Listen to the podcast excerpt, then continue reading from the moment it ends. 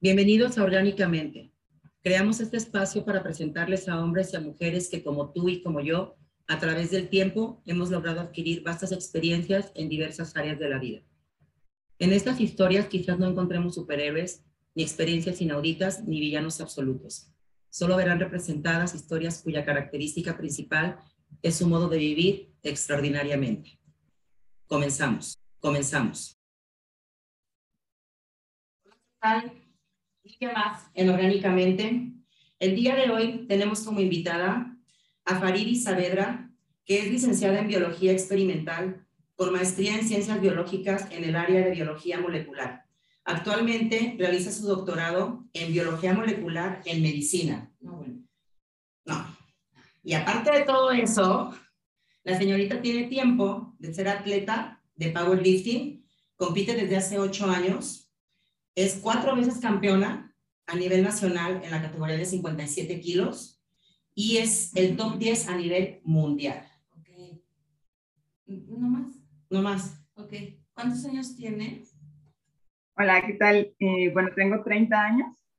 30, 30 años apenas. y ha hecho todo. 30 años apenas. Bienvenida. Bienvenida, Faridi, ¿verdad? Sí, Faridi. Faridi. Bienvenida, bienvenida a, a, nuestro programa. Este, mil gracias por estar aquí con nosotros y compartir tu historia, que entiendo, bueno, de entrada, así nada más con la presentación, pues ya suena maravilloso. Yo quisiera preguntarte así de entrada, ¿qué, ¿qué, fue primero? ¿Lo de, ¿Lo de la química y todo este rollo de lo molecular o lo de este, el power, ¿qué? Powerlifting.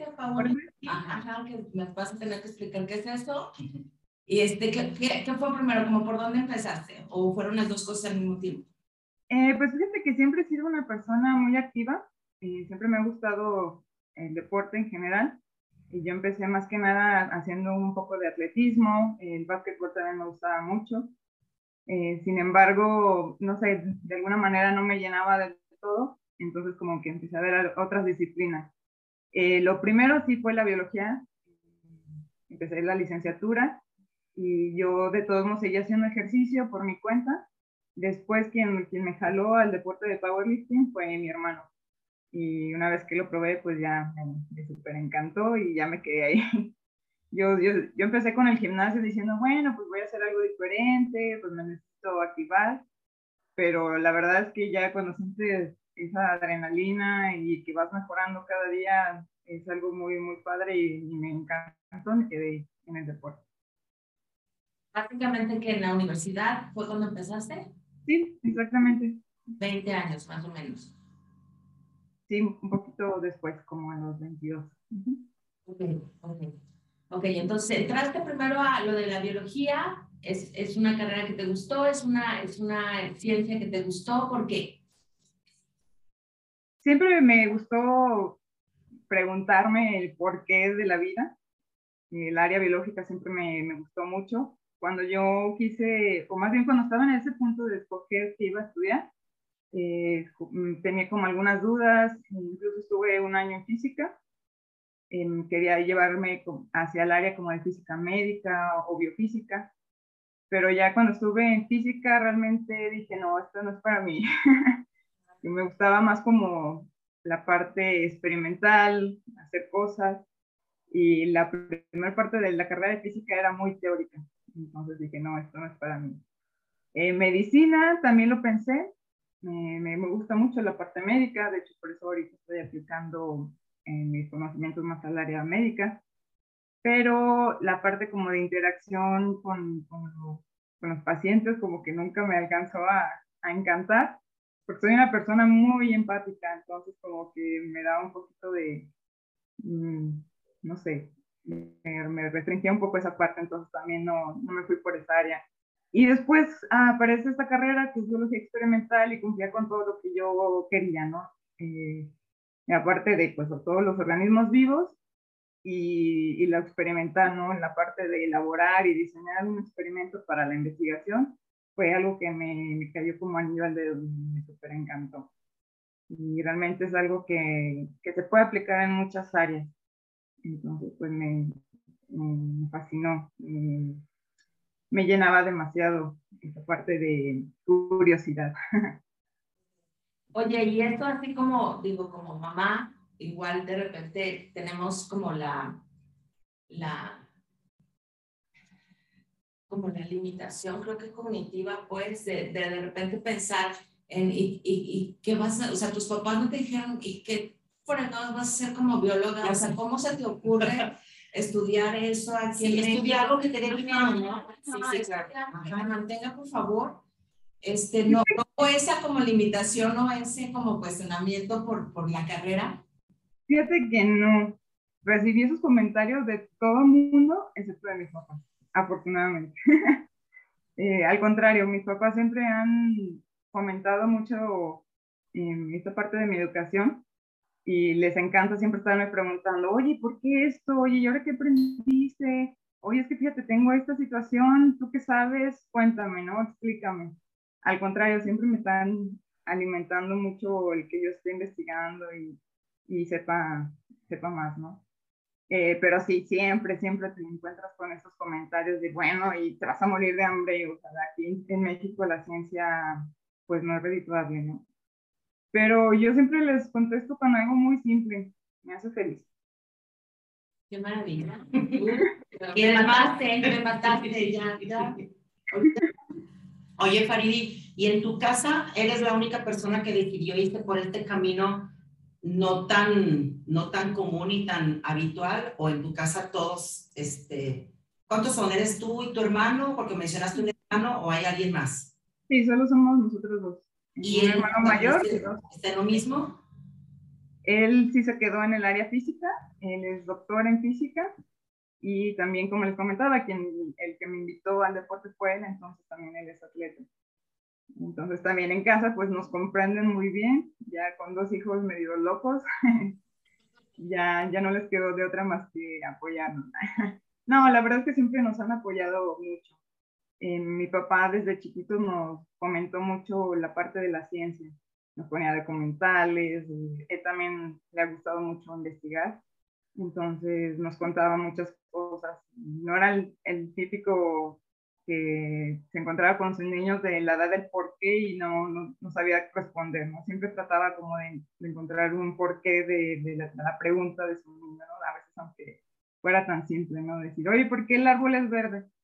ah, pues mira, porque producen ciertas sustancias y bla, bla. Entonces, como que crecimos con esa idea de buscar el porqué de las cosas.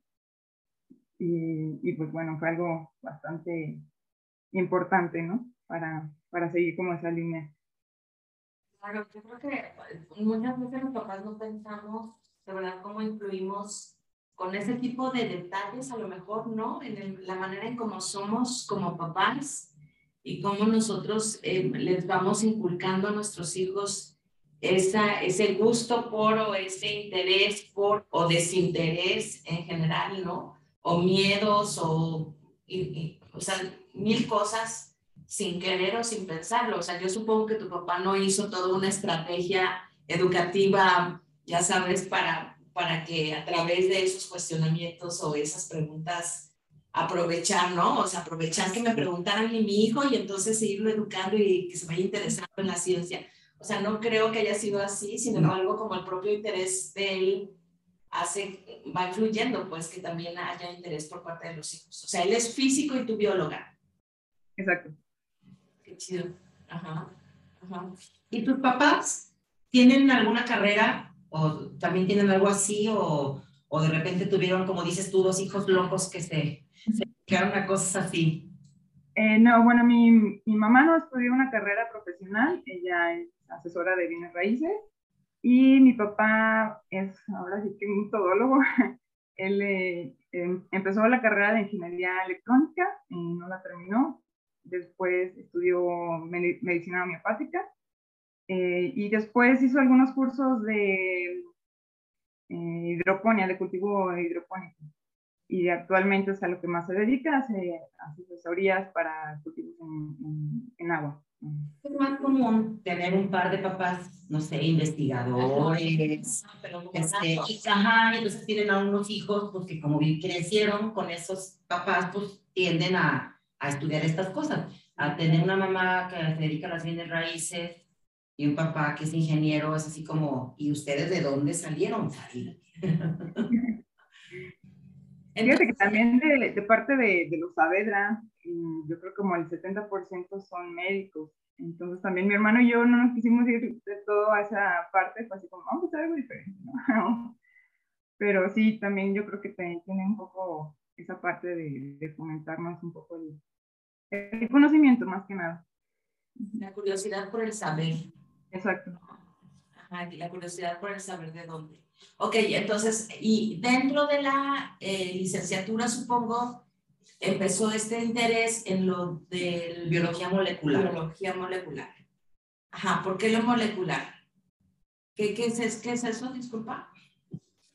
Bueno, ahora sí que es como ir hacia el origen de, la vida. Es precisamente ir a la célula, ver qué moléculas están produciendo incluso cómo se comunica la misma célula a través de estas moléculas, cómo se producen, cuál es la, función de cada una de las moléculas, por ejemplo, del ADN, de una proteína, e incluso cómo se sintetizan, cómo se, se segregan a, a, afuera de la célula y de esta manera se pueden comunicar con otras células. Nosotros, como biólogos moleculares, eh, estudiamos precisamente eh, toda esta señalización de moléculas, la, síntesis de estas moléculas, cómo es que una célula con su material genético eh, dice, bueno, tengo esta información en mis genes y cómo, bajo qué estímulo voy a producir cierta proteína. Entonces, es prácticamente lo que nosotros estudiamos como, yo le diría como el origen de todo, ¿no? Porque es lo más, pues no lo más básico, porque alguien me diría a nivel cuántico, ¿verdad? Pero eh, sí es como el origen de, todo en, en, cuanto a hablamos de una célula. Y a ver, entonces, quiero entender un poco. Es, eh, entonces, igual, o sea, dependiendo como del interés que tengan ustedes, por ejemplo, pueden identificar eh, por ejemplo, el cáncer, o sea, el origen y cómo se forma y todo el rollo y cómo es que se forma el cáncer, por ejemplo, y qué tiene que pasar en la molécula para que, o en, sí, en nuestros... Célula. En nuestras células para que esto se modifique y se convierta en cáncer, ¿no? Supongo. Sí, por ejemplo, particularmente hablando en, en cáncer, pues se sabe que hay ciertas mutaciones eh, a nivel de, del ADN que pueden generar cáncer y eso a veces con una simple mutación muy puntual que puede desarrollar cáncer. Y ustedes identifican, o sea, y es nada más es a nivel como de estudio, ustedes también pueden hacer como esta retrospectiva al revés, es decir, si esto se forma así, entonces podemos identificar cómo evitarla o cómo prevenir o este tipo de, o sea, la intención es esa, o sea, el estudio de este tipo de cosas es esa. Sí, sí, de hecho, se puede hacer como una, totalmente una propuesta, obviamente con, con argumentos y fundamentar este, tu, tu, investigación, como también, como dices tú, este, de manera eh, retrospectiva. ¿Y, ¿Y, tu tirada está en lo particular, porque veo que también estás ahorita enfocada en la medicina, lo de tu doctorado, uh -huh. es ¿Tienes algún, algún objetivo así de, la verdad es que yo quiero descubrir tal cosa, mi objetivo es curar tal cosa, mi objetivo es descubrir tal cosa, mi objetivo, o sea, está, está, ¿tienes algún, algo así en la mira sí, en algún es, futuro? ¿Cuál es tu tesis? Ajá. Bueno, pues les cuento, en mi tesis ahorita es, uh, estoy tratando de desarrollar algunos adenovirales para tratar fibrosis pulmonar. Eh, los adenovirales, como no están familiarizados, es una tecnología, de hecho es la tecnología que se están usando ahorita actualmente para las vacunas para SARS-CoV-2. Por ejemplo, algunas eh, como CanSino, AstraZeneca, Sputnik B, eh, ellos utilizan adenovirus para generar una respuesta, en este caso, pues generar la respuesta de inmunidad contra SARS-CoV-2. Sin embargo, estos adenovirus se pueden utilizar para manipular genéticamente y eh, atacar algunos otros aspectos. Por ejemplo, en este caso, yo particularmente voy a tratar para fibrosis pulmonar. Eh, entonces, bueno, actualmente me interesa mucho la terapia génica. La terapia génica es precisamente eso, o sea, manipular genéticamente para curar algo. Hay muchas estrategias para eso, pero creo que ya es el futuro totalmente de la medicina, porque sabemos que muchas enfermedades son de origen genético o que incluso manipulando genéticamente podemos ayudar al paciente a mejorar su condición. Entonces, realmente es algo del futuro que, que, bueno, ya ni tan de futuro, porque ya lo estamos viendo actualmente. De hecho, estas vacunas pues son terapias génicas que, que nos están ayudando pues, a combatir esta pandemia. Entonces, sí es algo que, que me interesa seguir con esa línea de, de terapia. Al final, al final, ah, te quedas un ratito porque te quiero preguntar un par de cosas que no. pero, Algo personal. eh, pero sí, o sea, digo, me, me, imaginé que de alguna forma, o sea, yo iba a llegar a este punto, ¿no? De, de si ahora estas vacunas, o sea, cuando te puse este ejemplo de lo del cáncer, otro ejemplo que te iba a poner era este rollo de los virus, ¿no? O sea, así como si también el interés era también por esta parte de las enfermedades que son así o lo que está sucediendo actualmente, ¿no? Con lo que estamos viviendo, si también era parte de lo que ustedes son, o sea, ustedes son los creadores de estas vacunas, los biólogos moleculares. Exactamente. Bueno, yo no, ¿verdad? Pero... No, sí, sí, sí, pero sí, entiendo, pero sí, o sea, o, o, sea, tu profesión es la que se encarga del desarrollo de este tipo de, de, de medicamentos. Exactamente y también no solamente la parte de elaborarlas, sino también ver toda la respuesta en, en los organismos. No, no acaba ahí, ¿no? Decir, bueno, si funciona, porque la teoría dice que funciona, pero sabemos que los organismos vivos son muy complejos y hay que probarlo y ver todo lo, lo que es, eh, genera una vez que, que, se introduce un tipo de terapia como esta. Son longitudinales, es decir, lo tienen que estudiar muy a largo plazo, supongo diferentes momentos de vida, o sea, en diferentes, o sea, yo me puse, por ejemplo, a mí, yo soy docente, entonces me, me pusieron la cancino, cuanto que fuera este rollo que dices, ¿no? Y entonces me lo pusieron que hace siete, ocho meses, y entonces a lo mejor me hacen un estudio que en un año, dos años, y después en cinco, para ver qué fregados pasó conmigo. Pues, por ejemplo, ahorita lo que se está haciendo precisamente con los que recibieron cancino es ver qué tantos anticuerpos generaron. De hecho, por eso está ahorita en, en auge lo de poner una, una dosis de refuerzo. Entonces, pues muchas veces, dependiendo de una persona a otra, pues puede generar o no anticuerpos. Entonces, lo más recomendable sería, por ejemplo, en tu caso, que ya fue algo de tiempo, hacerte una prueba de, de anticuerpos neutralizantes para ver qué tendría que ser cancino otra vez. Es decir, esto no es personal, pues, pero el punto es, o sea, para, un, para el punto de un estudio, si, si ya me meto otra, por ejemplo, si, si yo fuera parte del estudio de cancino, si me meto otra, la de Pfizer o la de AstraZeneca, o sería lo mismo como para, para, para tu estudio no, ¿verdad? O sea, yo ya le metería otras cosas que no tendrían que ver con tu pues, estudio. Pues ahora sí que depende de lo que quieras saber, ¿no? Eh, también porque va a depender de muchas cosas, tu propia condición, si tienes comorbilidades, o sea, si tienes diabetes, hipertensión, todo eso, entonces se vuelve un poco más, más este, general. Pero... Y ahí salen un chorro de investigaciones, supongo, ¿verdad? O sea, mil opciones, para investigar. Salen un montón de preguntas, exactamente. Qué interesante.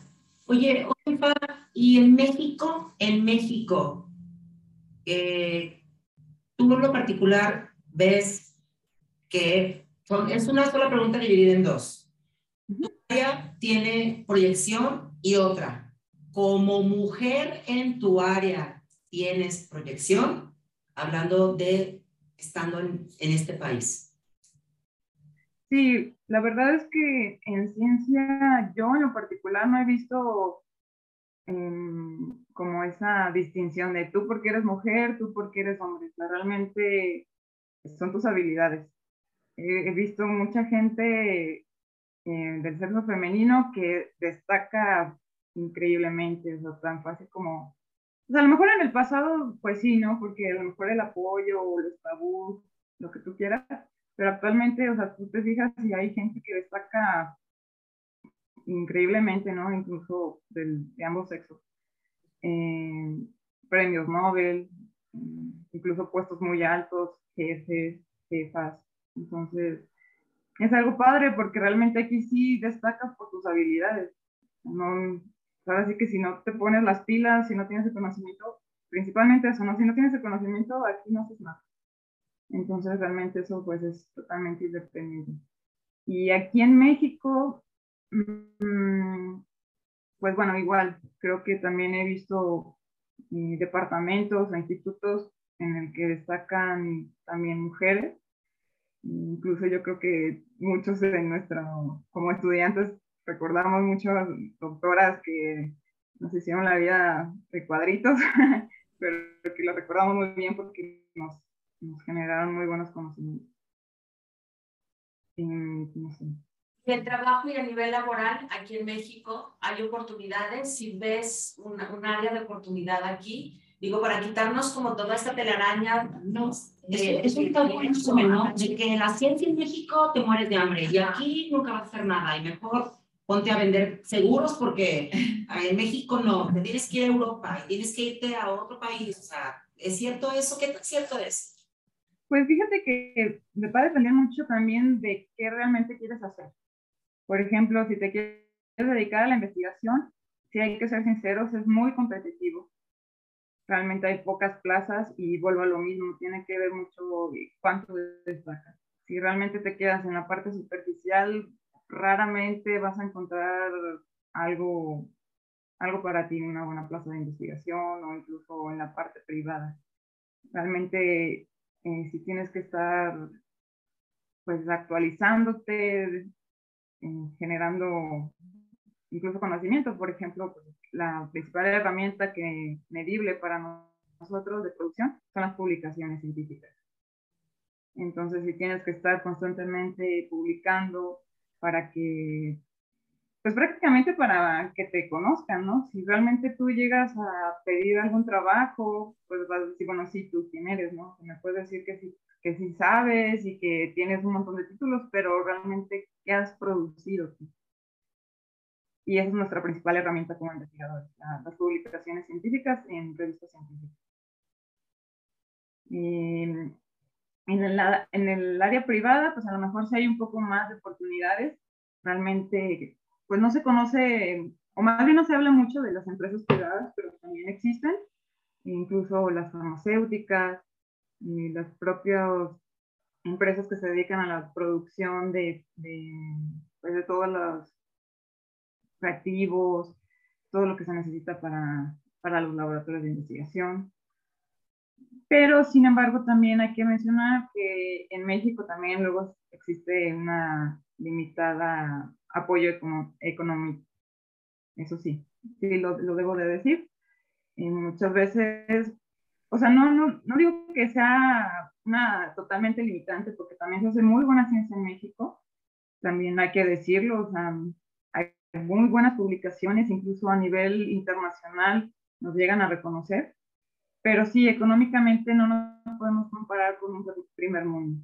O sea, tan fácil como que ves eh, los aparatos, ¿no? Que, que a veces utilizan en otros países y dices, wow, o sea, yo lo que tardo en hacer eh, un año, ellos lo hacen en un mes porque tienen más herramientas. Eso sí, la verdad es que sí. Pero también como mexicanos al enfrentarnos con estas limitaciones, la verdad es que te vuelves ingenioso, ¿no? Y, y tratas de hacer lo que... sí, tratas de hacer lo que, lo que, lo, lo que puedes con lo que tienes y también eso fomenta otras partes, ¿no? Y de repente también eso te ayuda que a la hora que vas a otros lugares dices, wow, ¿no? Ellos no, no ponen esa limitante de decir, bueno, es que no tengo esto, ya no hago nada, no, sino realmente ves como el caminito para poder lograrlo. Muy bien. Mira, ahora que hablabas de lo del apoyo económico, es también me atrevo ya a enlazar estas dos partes a las que te dedicas que también, es, o sea, el apoyo económico es muy generalizado en México, estamos hablando de ciencia, pero por ejemplo, pues también en el deporte, ¿estás de acuerdo? Ah, que es otra parte tuya también, muy importante, porque aparte nos estás hablando de que a nivel nacional, a nivel mundial, y en realidad, como mexicanos, comúnmente nos vemos limitados un poquito para ir a competir a, a otro lado en el mundo, porque en realidad tampoco hay apoyos. No, no, definitivamente no. Realmente eh, uno tiene que empezar con, con sus propios recursos. Desgraciadamente, eh, sí, sí pasa mucho, no, no, sé qué tanto a nivel internacional, pero en México sí pasa que hasta que no logras algo por ti mismo, te voltean a ver. Y aún así, si te voltean a ver, te apoyan con muy poco realmente. Porque en México sí es como, bueno, el deporte es más como un hobby que como algo que todos deberíamos hacer y que te beneficia como nación en muchas cosas, ¿no? en la salud principalmente. ¿Y esta parte deportiva, Fariri, también la tuviste impulsada por tus papás desde chica? No, fíjate que esa parte sí es raro, pero en la familia casi nadie hace ejercicio en general, así. Realmente, no sé, fue, yo creo que mm, algo muy particular de mi hermano y, mío, sí. muy tuyo, pues eso sí es tuyo, eso sí te lo puedes explicar a ti. Eso sí. nació de ti, o sea, de ustedes, sí lo traen ustedes, ¿no? Ajá. ¿Y cómo, cómo fue este, o sea, pero te daban chance, supongo, es que me imagino, o sea, ¿cómo, cómo fue? Ya sabes, cuando estamos chiquitas, típico, ¿no? De que los papás nos quieren llevar a el ballet, karate, el karate, este, el fútbol a los niños a lo mejor, este, la gimnasia, ¿no? Tú, tú fuiste eligiendo y pidiendo a tus papás que te llevaran y te pusieran, o tú solita en tu casa, ¿cómo, cómo fue ese, ese caminar en el deporte tuyo? Fíjate que de niña yo hubiera querido tener un mejor estímulo en esta parte. Yo de niña veía mucho a las gimnastas y me súper encantaba y siempre quise hacer gimnasia. Sin embargo, pues bueno, nuestra situación económica cuando yo era niña no era muy buena, entonces realmente no me pudieron apoyar en ese aspecto. Eh, pues mis acercamientos deportivos fue más que nada en, en, la escuela, lo que ofrecía la propia escuela.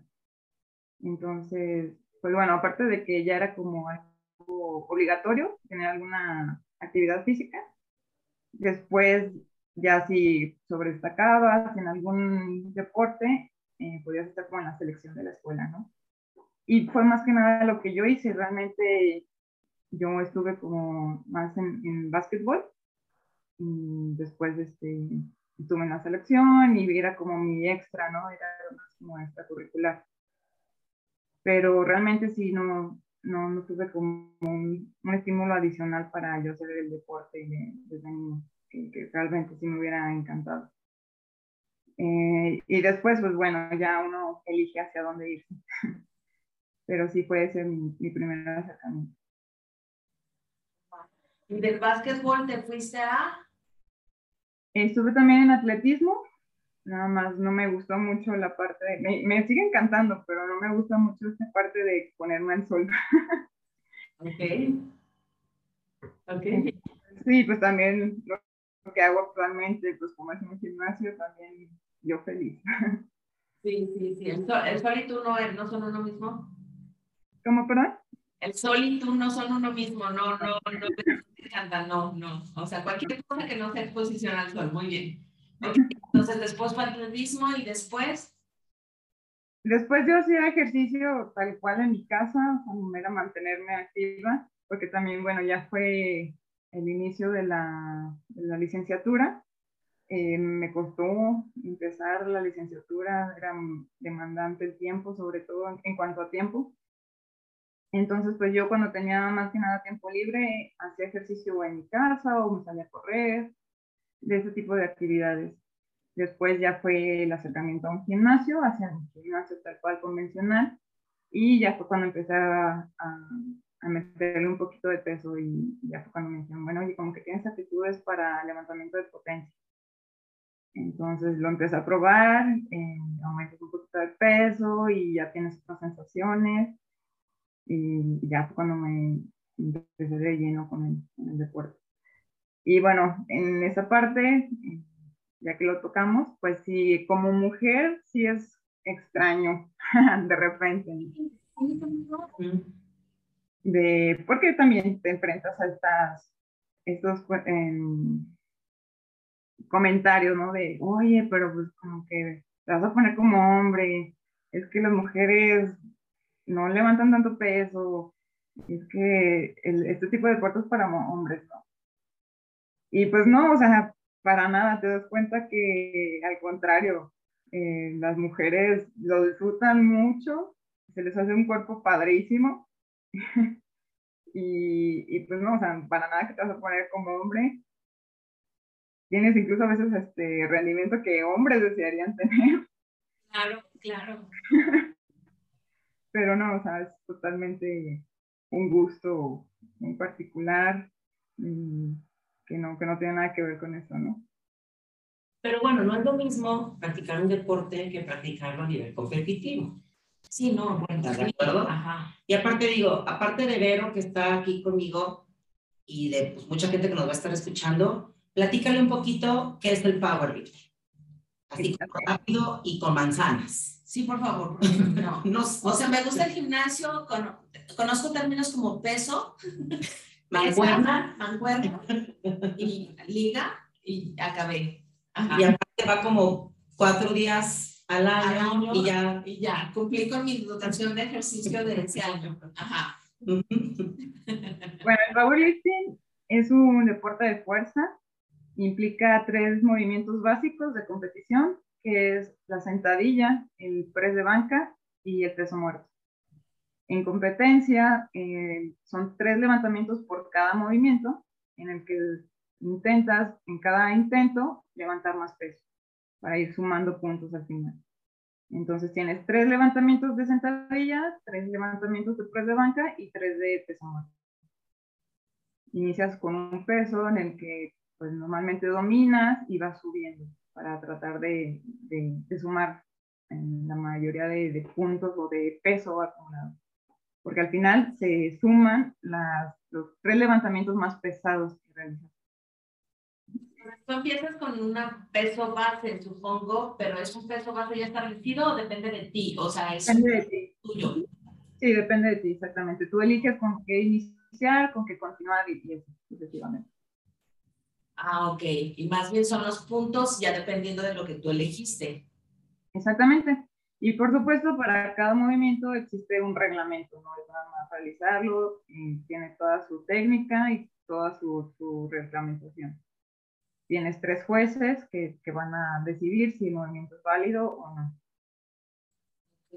Sí, tú puedes levantarlo, pero si no ejecutaste bien el movimiento, te lo invalidan. Sí, que si el codo, que si no se qué, como la gimnasia, la gimnasia olímpica, así de que tienes un reglamento. Ajá, no nada más el dar maromas. Sí, o no, no, no, vas a estar fuerte, pues lo pudiste haber levantado, pero si no tuviste una buena técnica, no, no, no, vale el movimiento. Ajá. Sí. No. Ok. Ok. Y entonces, em, algo, algo que siempre me ha llamado la atención, digo, tú también eres deportista y, y, así, es que de repente yo como terapeuta, ¿no? Lo que escucho de repente cuando quiere la gente hacer ejercicio es porque la motivación es externa, es decir, quieren verse como bien atractivos, con figura y demás, ¿no? O sea, tener el cuerpo como bonito.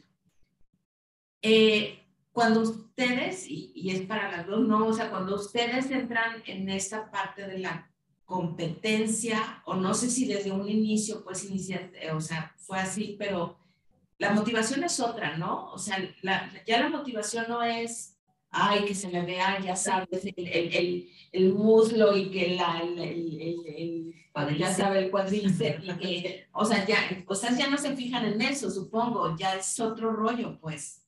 Sí, de hecho en powerlifting no es la finalidad verse bien realmente, o sea, no es una cuestión estética. Por supuesto se te genera cierto físico, pero realmente aquí pues no es medible tan bien te ves, sino más bien qué tanto cargas, qué tanto potencia tienes. Y sí, o sea, se vuelve más bien un estímulo propio, ¿no? Decir, me siento muy bien, me siento, me siento hasta segura, ¿no? puedo hacer muchas cosas, tengo más energía, tengo ciertas habilidades que, que antes no tenía. tan fácil como que, bueno, ahora voy por los garrafones.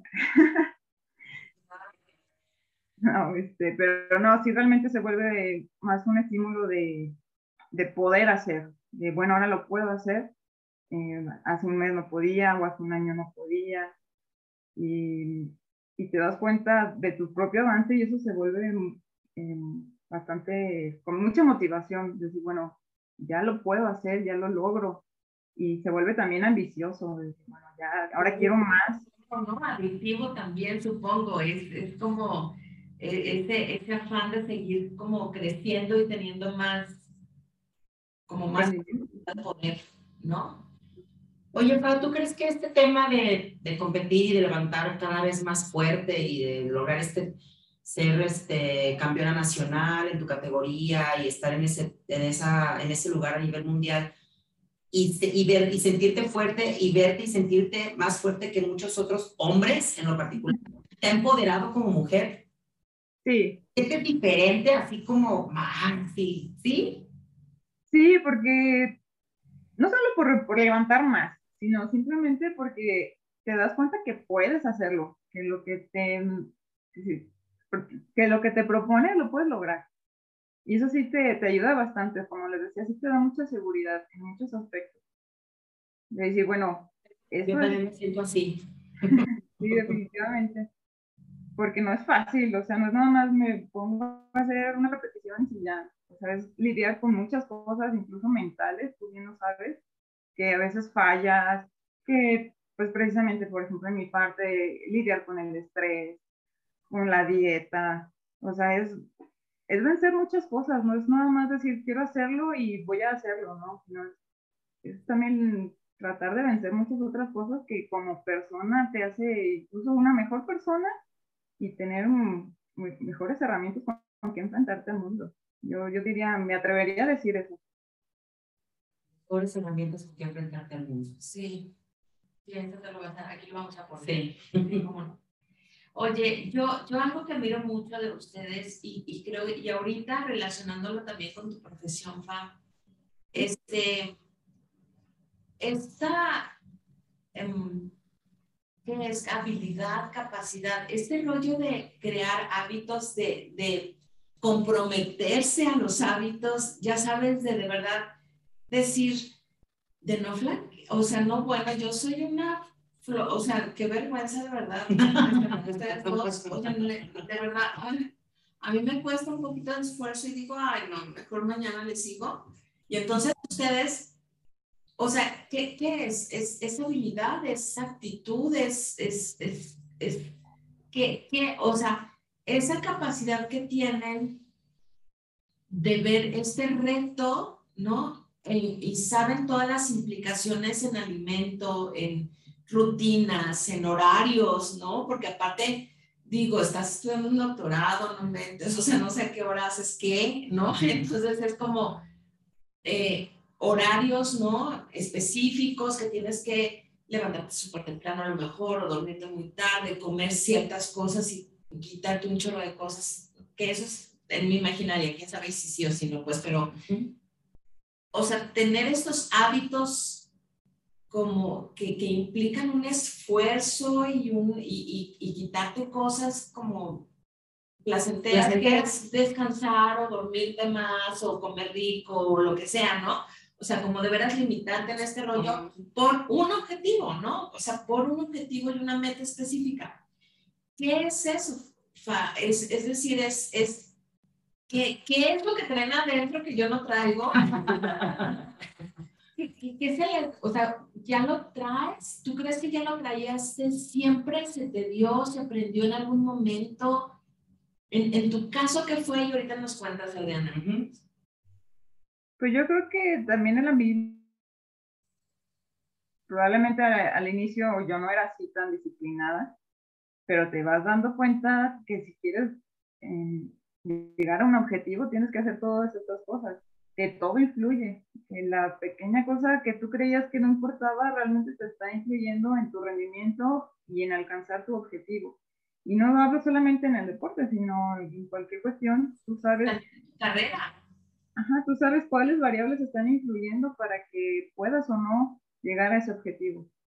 Entonces sí te tienes que volver muy, muy, muy, muy este, objetivo en lo que quieres realizar y pues ahora sí que hasta pues, hacer una retroalimentación, porque a veces este, también caemos mucho en eso, ¿no? De, no, pues yo creo que voy a lograrlo de esta manera.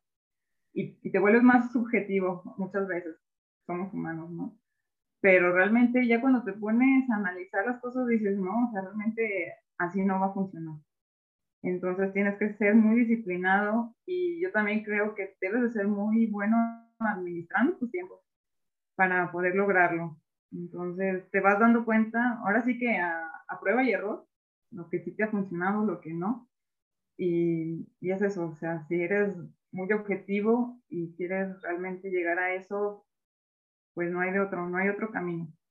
Tienes que, que hacer lo mejor posible dentro de, tus posibilidades también, claro. Pero insisto, tú no sabías que tú eras así, tú lo descubriste en el camino. Ah, sí. podías hacer eso. O sea, tú no sabías que tú tenías esta capacidad de tener esa disciplina. Claro, sí, de hecho, como, como te decía, yo al principio pues no lo, lo hacía como muy, muy ligero, muy tranquilo, como un hobby pero hasta que yo creo que se conecta con esta parte de que te apasiona, te vuelves así. Ya cuando le encuentras esa pasión y ese amor a lo que estás haciendo, te das cuenta que, que tienes que llevarlo a otro nivel y precisamente empiezas a desarrollar esa capacidad. ¿Y tú, Adrián? No, sí, yo tampoco definitivamente no es como que desde niña o desde chavita era una persona es más, igual que, igual que, que FA, en mi casa nunca nos inculcaron como el deporte. O sea, en mi casa era algo así como llevar una escuela. O sea, te dan en la escuela y date por, no, nunca, mis papás en la vida, nada. Y una persona comprometida con mis metas, evidentemente, ahora que hago una retrospectiva, siempre lo fui, porque quería una cosa y me aferraba y lo hacía y lo hacía y lo logré y lo logré. Entonces ahora lo hago esto, lo veo y digo, sí, si eras aferrada, sí tenías ese rango. Sí te aferrabas a eso, pero nunca tuvo que ver nada con el deporte. No, sí. Pero, evidentemente sí lo tenía porque sí me aferré a muchas cosas y sí quise lograr muchas cosas que hoy en día me di cuenta que lo logré porque realmente tuve esa garra de, de hacerlo. Ajá, sí, sí, sí, sí. Y en el deporte, igual que, de hecho yo, la primera vez que pisé un gimnasio fue cuando nació mi hija la grande, tenía, tiene hoy 23 años. Yo mi cuarentena y llegué así con mi toallita al gimnasio, así con cara de todos los aparatos me van a morder, porque yo no sabía nada. Y, y siempre tuve mucha suerte de que los entrenadores del piso de base, ay, ven, te voy a ayudar y no sé qué, y y uno fue el primerito que valió, que él me empezó a meter, a meter, a meter. Y desde que estaba en este tiempo me gustaba mucho como, a ver, ponle otra plaquita y ponle otro disquito. Y evidentemente fuerza hacia un deporte de fuerza, pero como animal, pues porque no sabía que, y cuando me cruzo en el camino con, con el strongman, que también es un deporte de fuerza, primero con el, bueno, con el fisiculturismo, que son, es lo mismo, son pero ¿qué es lo que yo veo que es, independientemente de, esa, de ese compromiso o esa garra que puedes tener para lograr tus cosas? Porque tú también eres una mujer de compromiso y has llegado a ciertos lugares en tu vida, ¿sí? Pero yo creo que es más allá del compromiso en este tipo de situaciones, a menos de que me diga lo contrario, es persistencia y disciplina. Cuando persistes, persistes y persistes y persistes y no lo levantas y vuelves a levantarte y no puedes y no te de, o sea, pero es algo que está adentro de ti porque no es una motivación externa. No es como que estén, sí, bravo, pudiste, venga. O sea, hay veces que esa motivación no está. Y hay veces que tu propia motivación tampoco está, porque estás cansada, estás hasta la madre, tuviste un mal día, etc. ¿Qué es?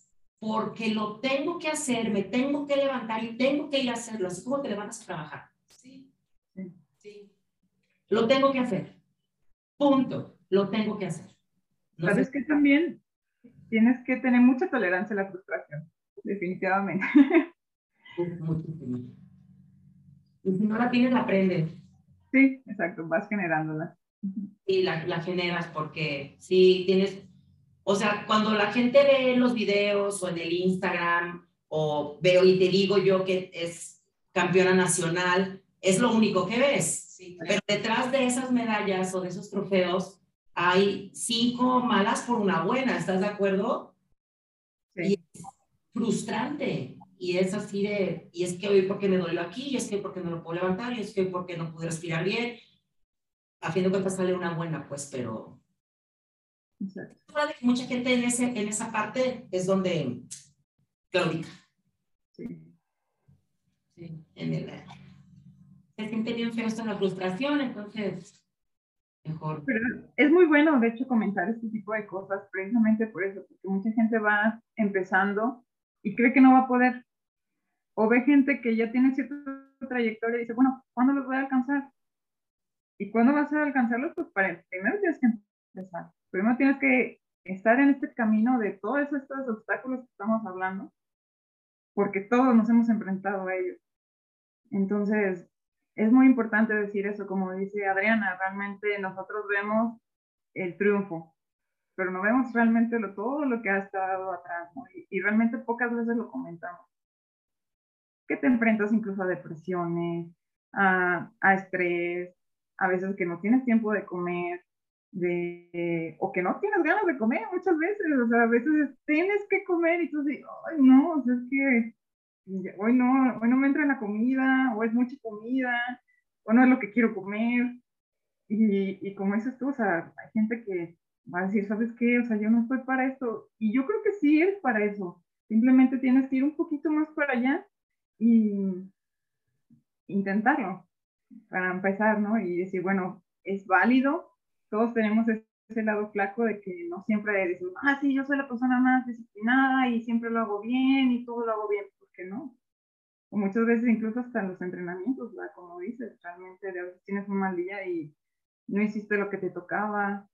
Tratas de hacerlo, claro que sí, pero somos seres humanos, influyen muchas cosas y no siempre, no siempre te va a salir todo bien y, de acuerdo al plan, ¿no? O sea, también es importante reconocer que, que, que a veces no es posible. Yo antes de hacer muchas cosas corrí mi tiempo corría pues, medios maratones y cosas así. Y me acuerdo mi primera carrerita de 5 kilómetros, que mucha gente que ya corría decía que no se ponía ni siquiera los tenis para una carrerita así. Es como un comentario que hacen los runners. Por una carrera de 5 kilómetros ni los tenis me pongo, o sea, ya es cuando ya sube acá, ¿no? Y mi entrenador o mi coach el que me estaba, me dijo, este, un maratón de 42, un maratón que es 42.5 kilómetros, me, me preguntó, ¿por dónde se inicia? Yo así de, por este, entrenar, eso ya sabes, dijo, no, Adriana, se, inicia por el primer paso. Ah. Es así de sencillo. O sea, tú los 42 kilómetros los ves hasta allá, pero tienes que dar un primer paso para poder iniciar. Sí, primero uno. Sí, ya. Ya, güey, ya lo hiciste. ya y yo estoy segura de que esto aplica para cualquier cosa. El primer paso. Sí, sí, no, yo, yo sí mi admiración y respeto para ustedes, que son disciplinas que son, que, que, se ven como muy fuertes, pues, porque es como muy específica lo, lo, lo que se tiene que hacer, aunque ciertamente ahorita que mencionabas, pues, a lo mejor yo he logrado muchas otras cosas a nivel a lo mejor más académico o cognitivo, o sea, diferente, ¿no? O sea, he hecho otras cosas o me he disciplinado de otra manera que a lo mejor también la gente que me ve, sí dice, güey, o sea, ¿qué hora hiciste eso y de qué manera, no? Igual y sí, pues, pero como esta parte física, yo que, bueno, que no, no es de me sumo interés, me encantaría tener este cuerpo, pero no, así como que un día despertar y decir, estaría lindísimo, pero este, pero sí que sí admiro mucho esa parte y sí escucho mucho eso, ¿no? Esa parte del primer paso y de de veras hacerlo y sí, persistencia me suena totalmente lógico.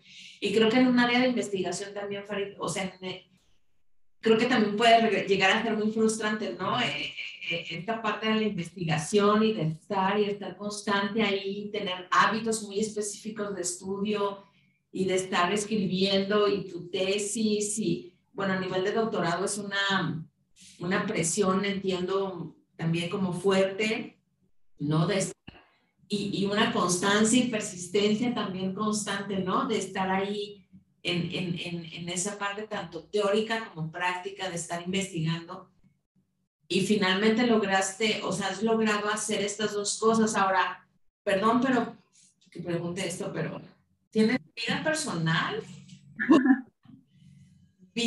¿Vas, vas al cine, no sé, bailas. ¿Sabes? Es así como, oh, ¿tienes vida? Tienes vida en general. para vivir? Sí, yo, yo creo que a lo mejor no como, como el resto de la gente o la mayoría de la gente, que a lo mejor sí cada fin de semana o, dos veces por semana, pero sí también hay tiempo para eso. Ah, ir al cine, eh, ir a comer, sí, también tienes que dar esos, esos momentos, que muchas veces también cuando tienes tiempo la, realmente lo quieres es descansar. me voy a poner una peliculita y me voy a relajar. No saber nada. Y cinco minutos después te quedas dormida. Sí. Pues sí, pero por ejemplo, ese otro aspecto de que te vas de reventón y eso, pues ya la verdad es que no, no, no es como una algo importante, ¿no? Pero sí es importante, pues, convivir con tu familia, con, tus amigos, que decir, sí lo debo de decir, a veces sí lo, lo dejas un poco en, en otro plano. Pero también afortunadamente ya con los años también las personas más cercanas lo empiezan a entender porque muchas veces dejas de lado las reuniones, las fiestas, y muchas veces, oye, vamos acá, oye, vamos a, comer, o sabes que no, tengo que entrenar. o, a veces, bueno, es que ya saliste de, de, trabajo, o este, ya terminaste de trabajo, vamos a hacer esto. No, es que ese tiempo es para el entrenamiento, ¿no? O sea, realmente, sí. Sí, la verdad es que ya tienes muy organizado el horario y muchas veces se te complican mucho en otras actividades. Pero sí, afortunadamente también la gente que te rodea y si quieres sabe que es muy importante para ti esas dos partes y lo van entendiendo. Entonces sí es muy importante que, que te apoyen sobre todo en eso. Y también por otro lado también es importante saber que, que lo debes dedicar también de vez en cuando un tiempecito para, para la familia, los amigos y para ti misma también en algunos otros aspectos. Y así como Adriana, de repente, ¿me, ¿me, puedes agendar media hora de tu tiempo, por favor? ¿Me puedes hacer un güey? Yo me acomodo. ¿A qué horas puedes el cafecito? Y yo me acomodo. Tú nada más dime, yo despejo mi agenda y yo me acomodo. Pero sí es, es, o sea, sí entiendo, porque ciertamente es, o sea, entre la chamba, ¿no? Entre tú el estudio, no sé si trabajas también, o sea, o te dedicas específicamente a lo del doctorado, pues, pero, eh, eh, o sea, entre todas estas actividades, yo sí entiendo, y bueno, conociéndote, pues, sobre todo teniéndote tan cerca, es, el entreno es, es todo un tema, es toda una parte de vida, no sé cuántas horas le dedican al día, pero sino, o sea, gente que es en la mañana y en la tarde, y en la mañana y en la tarde, y en la mañana y en la tarde, ¿sabes? Dependiendo como de la, del deporte, supongo. O sea, conozco, por ejemplo, a, nadadores olímpicos. Tengo una paciente que es, está en natación, está en la selección, y es levántate a las, o sea, a las 5 de la mañana está en la alberca para nadar una hora, hora y media, bañarse en friega e irse a la escuela, ¿no? Y entonces va a la escuela, sale de la escuela, come en friega y regresa a la alberca. Ajá, todos los días, todos los días, sábado y domingo. Todos los días, ¿no? Entonces yo así, no, yo por favor, es una chavilla, déjenla en paz. Ya sabes. Es parte, de, tu día, realmente, ya es parte de, de tu horario. Y a veces la gente no lo entiende, lo ve como más como un hobby. Como, oye, pues si no vas un día no pasa nada. Entonces, sí, sí pasa, realmente sí pasa. Y y a veces cuesta un poquito que te entiendan en ese aspecto, sobre todo cuando no son tan cercanos a ti, que, que pues lo ven como tan fácil y sencillo como, pues, faltas un día, o sea, no pasa nada. Pero bueno, también es algo que, como dices tú, con la cercanía van entendiendo. Y también te los vas transmitiendo lo importante que es para ti. Sí. Es un tema complicado. Sí. con la sociedad, con la familia. Es un tema complicado. A mí todavía, en la actualidad, y, aparte te tiene como un estigma muy... Estoy en una reunión en la casa y hay pastel y voltean y me dicen, ¿vas a comer pastel? Ah, también, claro. como, ¿sí? O sea, un pedacito, pero te tiene como estigmatizada, ¿no? O sea, pero, pero tú no comes eso, ¿verdad? A ver, pero tú no, a ver, espérate, o sea, sí, voy a agarrar una, un pedacito de pastel, voy a comer un taquito de no sé qué, o sea, no lo como todos los días como tú, compadre, ¿sí? Pero no es mi, mi manera de vida, pero hay como, y un como, pero es que no manches, es más, fíjate qué increíble, este, te voy a decir, cuando yo empecé con este rollo a clavarme mucho, una vez me junté con unas amigas psicólogas, psicólogas, ¿eh? Psicólogas, cuatro, cuatro, tú no eras una de ellas. Sí, gracias a Dios. Tú no eras una de ellas.